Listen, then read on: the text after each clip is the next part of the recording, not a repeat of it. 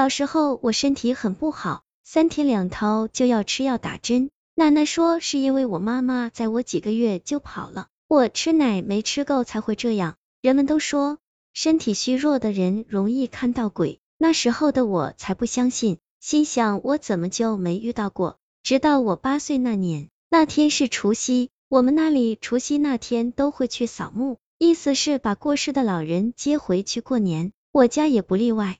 记得我跟奶奶扫完墓回去后，吃了饭就跑出去跟小伙伴玩去了。因为是除夕，外面烟花都放得很热闹，小孩子又有的吃又有的玩，就玩的有点疯了，出了一身汗。回到家，奶奶已经睡了，就没吵醒她。想着是冬天，少洗个澡也没关系。当我睡下后，可能玩的太疯了。盖着被子觉到热，就把被子踢开，凉快了才睡着。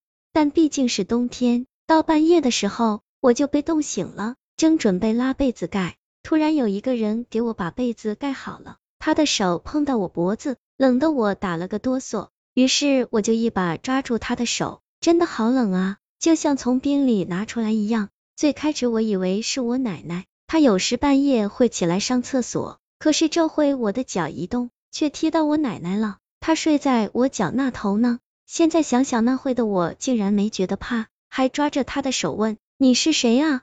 没听到回答的我就睁开眼去看，以前的蚊帐都是黑的，很厚的那种，所以我根本看不清是谁，只能模糊看到一个人影，戴着个帽子站在我床前。这会我终于开始害怕了。我家除了奶奶就还有个姐姐，哪有个这样的人？当时吓得我马上。